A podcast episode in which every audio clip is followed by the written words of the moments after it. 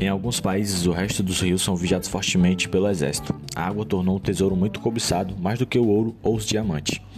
Aqui em troca, não há árvores porque quase nunca chove. E quando chove, acontece a de chuva ácida. As estações do ano têm sido severamente transformadas pelas provas atômicas e da indústria contaminante do século XX. Sempre avisavam que era necessário cuidar do meio ambiente e ninguém se importou. Quando a minha filha me pede que eu fale de quando era jovem, descrevo o bonito que eram os bosques, falo das chuvas, das flores, do agradável que era tomar banho e poder pescar nos rios e barragens e beber toda a água que quisesse. O saudável era a gente. Ela pergunta-me: Papai, por que se acabou a água?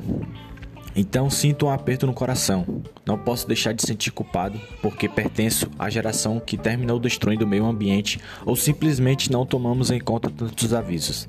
Agora, gerações futuras pagam um preço alto e, sinceramente, creio que a vida na Terra já não será possível dentro de muito pouco, porque a destruição do meio ambiente chegou a um ponto irreversível.